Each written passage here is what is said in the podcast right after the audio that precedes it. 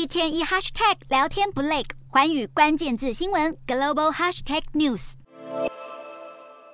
台海问题热度强强棍，在美国米尔肯研究所主办的美中关系小组讨论会上，民主党众议员莫顿提出了令人震惊的言论。有在关注美国官员如何评论台海问题的人，应该对这个说法并不陌生。一篇在二零二一年发表的论文中，两名台海问题研究员就指出了炸掉台积电的焦土政策，或许极端，却或许是对抗中国的可行之道。而前总统川普任内前国家安全顾问欧布莱恩也在一场论坛内提到，如果中国占领台积电，就等于是掌握了晶片的石油输出组织般的主导地位。而根据路透社的报道，拜登政府目前正在考虑提供价值五到十亿美金的武器，协助台湾进行防卫的工作。然而，国防部长邱国正才在日前表示，美国连台湾在二零一九年就已经下定的 F 十六 V 也会比预计晚上一年才能交付。那么，与其空谈再提供多少钱的援助，甚至是台湾遭到攻击后的焦土战术，美国政府应该要认真提升台湾国防能力，才是真正务实的政策。